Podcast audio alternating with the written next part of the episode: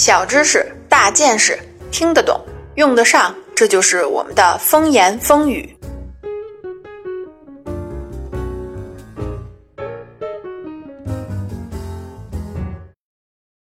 大家好，欢迎收听今天的风言风语。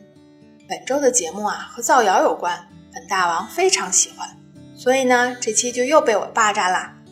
说完了四期大忽悠的故事，我们今天回到现代社会。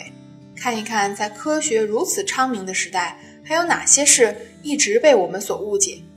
首先啊，就是最经典的现代都市传奇之一——外星人绑架案。在我们风言风语的第一期节目里啊，就曾经详细讨论过究竟有没有外星人这件事儿。正反方观点分别都列举了十几种可能，所以呢，今天我们不再重复讨论。今天我们要说的是那些声称自己曾经接触过外星人的事件，到底是不是真的？你可能不止一次听说或者看到过关于外星人的小道新闻，网上呢也有很多人都说自己见过，这怎么看都不像是个谣言吧？难道数以万计的人不约而同的来造同一个谣吗？是的，我觉得这事儿你得反着看。如果全世界只有一两个人说见过外星人啊？我更会倾向于相信他们，至少也会严肃对待。可是像现在这种规模的目击证人，我还真就不信了。主要原因呢有以下几点：首先，2013年《华盛顿邮报》曾经披露过，至少有数百万美国人声称自己曾经被外星人绑架过，而声称自己见过外星人或者 UFO 的那就不计其数了。我不相信这些人的原因就在于，我不相信外星人会这么勤奋。绑架这么隐蔽的事儿，居然在几十年里发生了数百万起。照这么说，UFO 去美国绑票，就跟咱们周末逛超市一样，看谁顺眼拿起来就放筐里，都不问价。其次呢，关乎民族尊严，全世界人民都对外星人怀有兴趣，凭什么光绑架美国人呢？如果有一天外星人胆敢公开露面，我的第一个问题就是质疑他的种族歧视主义。我不相信那些人的第三个理由啊，就是他们所提供的证据，包括目击报告、照片和录像，绝大多数啊已经被证实为是飞机、火箭、气球和行星，偶尔呢还有几个是恶作剧。在剩下的这些证据里啊，确实有一些无法解释，但也仅仅是无法解释而已，不能就认准了那一定是飞碟。至少目前还没有科学证据有效的显示外星人来过地球。无论是现代的还是古代，可能有人会说啊，很多上古时期的遗迹和文献都显示外星人光临过地球。对此，我的看法是，那也是猜测，可以把外星人算作多种可能性中的一种，但是没有必要过分放大这一种。我不相信外星人来过地球的第四个理由和时间有关。我们人类是在发明了电视和雷达之后，才向宇宙发出各种信号的。甭管是有意还是无意的，时间都不长。外星人要在这么短的时间内发现我们的存在，而且还开着飞船亲自过来，即使他们能达到光速，那也要求他们的母星必须在距离地球大约几十光年的范围之内。可是几十光年范围内的宇宙，咱们早就侦查过了，根本没有那么多恒星。况且啊，甭管是什么科技。高速太空飞行都是要耗费巨大能量的，而能量就等于资源。你觉得外星人会消耗巨大的资源，偷偷摸摸来到地球，既不想占领地球，也不抢劫资源，就是抓几个当地人玩玩，然后还给放回去？那我觉得真应该给外星人颁奖状了。很多时候，人们是把外星人事件当成一个阴谋论来看的。不过，我相信。我们的听众啊，会更客观地分析问题，也更善于识别事物的真相。来吧，关注我们的微信公众账号，把你所知道的谣言以及真相分享给大家。只要能成功粉碎一个谣言，兔大王就送岛主亲笔签名的记事本一个，让你们这些死硬理性派赶紧找到组织。最后，我再重复一遍我的观点。我并不是不相信宇宙中可能会存在其他文明和生命，我只是说目前还没有可靠证据显示外星人到过地球。如果有人非说这一定是美国政府隐藏了真相，那我也没办法。稍后啊，我们在分析阴谋论的时候，你可以自己做出判断。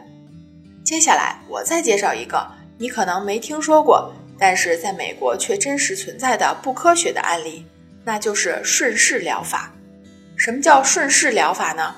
这其实是19世纪早期德国一位医生一拍脑袋想出来的主意。它的原理就是，如果你要治疗一种病，那么只需找出能在健康人体上引发相同症状的物质，再将这种物质减量后给病人服用，这种病就治好了。举个例子，比如说你最近失眠，那么什么东西会让人失眠呢？我们就说咖啡吧。顺势疗法的原理就认为。咖啡能让人清醒，那么稀释过后的咖啡就能帮助睡眠，而且啊，越稀释效果越好，最好是稀释到一个咖啡分子都没有，你再把它喝下去，立马就能睡着。这么扯淡的东西能有人信吗？事实上啊，不仅有人信，而且在美国，大多数药房里你还都能买到这种药，名字叫做欧斯洛克舒能。年销售额啊，可以达到一千五百万美元。作为一款缓解流感和感冒症状的药，也算卖的不错了，是吧？但是这个药的名字却来自于一种传说中的震荡细菌，据说是由法国内科医生约瑟夫·罗伊发现的。除了他之外啊，再也没有人见到过这种东西。据说这种药的有效成分来自于油鼻栖鸦，是栖息于热带地区的一种鸦科动物。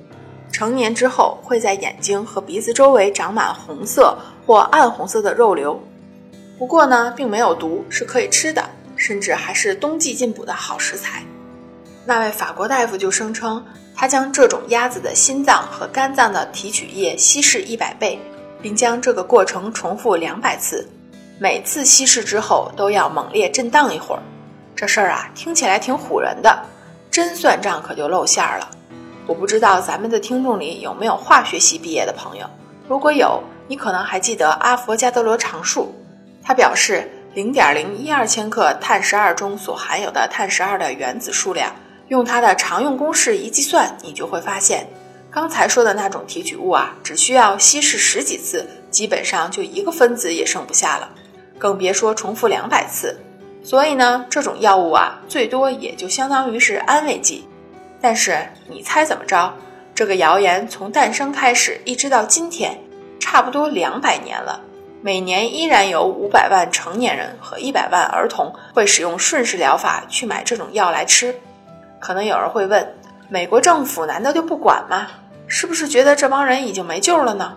那倒不是，只不过啊，美国食品和药品管理局有一条很古老的规定，叫做“老药老办法”，也就是说。当初能上市的药，只要不出大问题，就是可以继续卖，不需要自己证明自己有效果。虽然有消息说美国食品及药品管理局开始考虑修改这条规定，但是啊，离这种药物下架还有一段时间要等呢。今天给大家讲的这两个例子呢，其实是故意安排在一起，好让大家做比较的。看第一个例子，关于外星人的，我想啊，很多人或多或少都会听说过、关注过。甚至啊，还相信过，尤其是在那么多人都说自己亲眼见过的情况下，就算你不信，也很难长期坚持自己的立场，那得需要多大的勇气啊！可能你会说，外星人这事儿本来就说不准，所以才容易产生谣言，也比较容易让人相信。那好，再看第二个例子，早在一八四二年就有人粉碎这个谣言了，而且啊，只要是稍微有一点常识的人。稍微去了解一下药的原理，也会很容易发现它不靠谱。可是呢，直到今天还是有人相信，这就说明了一个问题：好多人啊，就是不爱动脑子自己分析问题。这咱就不说了。更多的情况可能是呢，人们以为自己是在做理性判断，其实啊，早就被很多因素干扰了。比如亲戚朋友都说好，你信不信？比如你喜欢的艺人做代言的产品，你是不是也觉得特别好呢？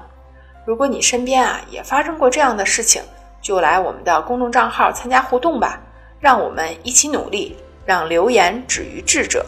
这里是风言风语，我们下期继续。